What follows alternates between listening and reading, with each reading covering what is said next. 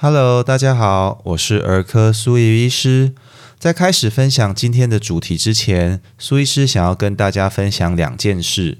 第一件事情是在八月二十九号的演讲，真的非常感谢当天到场的爸爸妈妈们，利用自己的假日来参与讲座，学习育儿相关的知识。希望我当天的分享，大家都能够有各自的收获。其实这几年来，苏医师受邀参加了不少类似的活动，比如说佳音电台的家庭保健室。中华真爱自己教育研究会的月嫂培训课程，中广新闻网的访谈，大爱电视的健康大探索节目，医院或者月子中心的妈妈教室，以及台北医学大学推广部的育儿课程等等等等。那包含儿科怪兽日记这个频道在内，我认为让爸爸妈妈可以免费或者轻易取得这些卫教资讯，是医疗进步国家对儿童应该有的基本照顾与保障，也是儿科医师应该要担负的社会。责任，那这也是我想要录制这个频道的初衷之一。在儿童福利受到重重视的已开发国家，每个孩子其实回到家中前，都会有国家聘请的专人协助父母，确保照顾者已经有基本照顾孩子的能力与知识。但在医疗进步的台湾，政府对儿童新生儿的人权以及健康福祉照顾，却有一些落后的倾向。爸爸妈妈们往往是要透过月子中心、月嫂、网络资讯，甚至是赖群组的口耳相传，才能够学习怎么照顾孩子。那这不只对照顾孩子已经分身乏术的爸爸妈妈们来说劳心劳力，更可能因此去学到错误的讯息，造成孩子的健康风险。因此，除了期待国家能够如同这几年一般，继续来关注这些没有选票的未来栋梁，挹注更多资源以外，我也非常推荐爸爸妈妈们可以就近找到值得信赖的儿科医师，利用打预防针或者常规预防保健的看诊时间去进行健康咨询，而不是只有孩子生病时才去烦恼该去哪里就医。跟大人不同，孩子是成长中的个体，生理、心理无时无刻都经历着巨大的变化。关于孩子健康的大小事，都可以挂号跟儿科医师好好讨论，不只限于生病的时候哦。那第二个想要跟大家分享的是录制儿科怪兽日记之后的收获以及感动。除了在 Apple Podcast 的留言得到大家很多的鼓励外，有些听众其实会寄信到频道信箱，跟苏医师分享他的心得或者寻求合作。那这对我来说不只是一种肯定，也让我发现，在儿童健康这条路上，其实并不孤单，有好多好多的伙伴在不同领域，透过不同的方式，一起追求孩子们更美好的未来。那前阵子苏医师去参与新北市重症儿童提前入学的审查会议，不知不觉也进入了第三个年头了。跟家长、老师们以及公家机关的人员，为了这些特别的孩子，花上好长的时间讨论，去一一厘清他们就学后可能遇到的困难，以及建议的处理方式以及协助等。那这也是一个不同领域间合作改善儿童健康的例子。虽然在医院工作，为了符合院方的规定，会有很多合作上的限制，但只只要是公益性、对孩子的健康有帮助的活动，都欢迎大家可以寄信到频道信箱洽谈，用力使唤苏医师哦。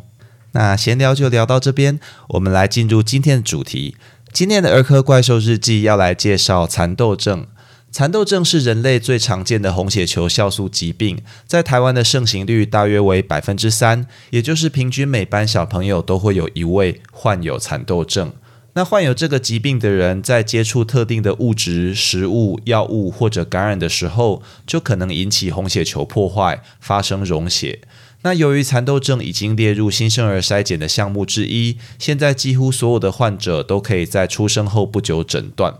大部分蚕豆症的患者，只要避免接触上述可能引起溶血的东西，他的日常生活就跟一般人无异。但很多蚕豆症孩子的爸爸妈妈对这个疾病仍然充满恐惧以及担忧，也不清楚怎么样在日常生活中为孩子趋吉避凶。因此，我们今天就要简单来介绍这个疾病。蚕豆症的正式名称是葡萄糖六磷酸盐去氢酵素缺乏症，那英文是 Glucose Six Phosphate Dehydrogenase Deficiency，也就是简写为 G6PD 这个酵素缺乏的疾病。如果要把这个酵素参与的反应途径去讲清楚是比较复杂，但基本原理是很容易理解的。首先你要知道，红血球是我们血液中负责吸带氧气跟二氧化碳的细胞，在吸带氧气的过程或者身体暴露在某些药药物、食物，甚至是感染时，就会产生氧化物或者自由基。那如果放任这些氧化物或者自由基跟红血球里的各种蛋白质去结合，就会造成细胞失去功能，甚至死亡。因此，红血球里面有一套机制可以去消除这些氧化物或者自由基，而 G6PD 这个酵素就是维持这套机制正常运作的重要酵素。因此，如果这个酵素有缺乏，就会让患者暴露特定物质后，红血球因为氧化压力而破坏，发生溶血。控制 G6PD 这个酵素合成的基因位于人类性染色体中的 X 染色体上。虽然男生的性染色体为 XY，女生为 XX，但女生的细胞里通常只有一条 X 染色体会活跃，所以正常男女体内的 G6PD 酵素浓度是差不多的。同样的道理，当 X 染色体上控制 G6PD 合成的遗传物质发生了突变，或者你遗传到了异常的 X 染色体，男生就会罹患蚕豆症，而女生则必须两个 X 染色体都有异常才会成为患者。如果只有一条 X 染色体异常，另一条正常，那就称为带因者。通常 G6PD 酵素的浓度不会像患者那么低，但是由于女生体内细胞要表现哪一条 X 染色体是随机的，不一定是好的或是坏的那一条，所以血液中蚕豆症的酵素活性还是有可能偏低。要了解蚕豆症的遗传模式，主要是为了可以预测这个疾病传给下一代的机会。比如说，男性的蚕豆症患者如果和女性的正常人结婚，则生下来的男孩都会是正常人；生下来的女孩则皆为代因者。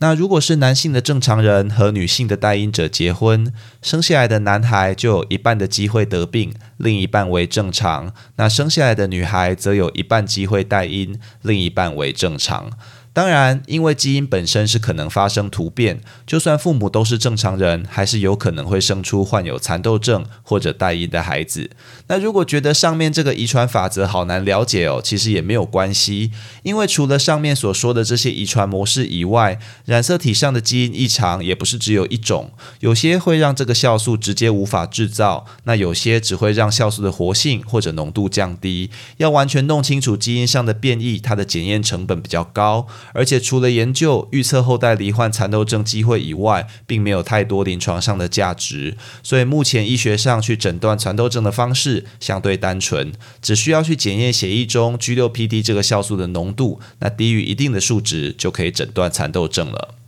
那如果孩子确诊为蚕豆症患者，在日常生活中要注意什么事呢？其实只有两件事，一个是要知道哪些药物、食物或者物质必须避免接触；那第二个是知道溶血的症状有哪些，在不幸发生的时候可以尽速送医治疗。那我们简单说明如下：第一个，我们先来讲蚕豆症必须避免暴露的物质。那我们先从药物开始说起。因为药物的种类其实非常多，并不是所有药物对蚕豆症患者的安全性都很清楚。但一般而言，有几类常见的药物被认为有造成蚕豆症患者溶血的风险。第一类是奎宁类的药物，比如说治疗疟疾的普莱马奎宁，或者奎宁类的抗生素等等。第二类是磺胺类药物，比如说降血糖的磺西基尿素或者磺胺类抗生素等。那第三类是镇热止痛的药物，比如说阿司斯。匹林、乙酰氨酚以及非固醇类消炎药等。那要注意的是，由于每个蚕豆症患者血液中 G6PD 酵素的浓度是有差异的，不同类药物对红血球引发的氧化压力也不一样。并不是使用这些药物就一定会让蚕豆症的患者发生溶血。比如说，乙酰氨酚以及非固醇类消炎药是儿科最常使用的退烧药物，许多蚕豆症的孩子仍然是可以使用的，只是必须注意使用后有没有发生溶血的症状。因此，带着孩子就医时，除了告知医师孩子有蚕豆症，让医师协助选择风险较低的药物来开例外，也要记录下孩子服用的药物，才能在不幸发生溶血时发现关联，在未来去避免使用。那接下来是食物跟生活用品的选择，容易让蚕豆症患者溶血的物质，同样可以分成几类。第一类就是蚕豆，它的英文是 fava bean。是常见的食物，也是蚕豆症的名称由来。那第二类要介绍的是指甲花，它的英文是 henna，常被使用于印度彩绘、指甲油以及染发剂等等。那第三类是耐。啊，它常见于市售用作预测衣柜芳香除虫或者驱虫的樟脑丸。其实樟脑丸的原料不全是天然的樟脑，而是添加了耐等等的化学物质，所以又称为耐丸。天然的樟脑其实不会让蚕豆症的患者发生溶血，那这也是常被误解的部分。那话虽如此，擦了会凉凉的，像面苏利达姆精油、薄荷油、胀气膏这些含有薄荷醇或者天然樟脑的成分，我们也不建议给儿童使用。除了因为这些产品成分比较复杂，可能含有一些会引致蚕豆症患者溶血的化学物之外，薄荷醇跟天然樟脑也可能会去刺激儿童的呼吸道，甚至引起神经的副作用哦。那再来，我们要介绍蚕豆症患者发生溶血时的症状。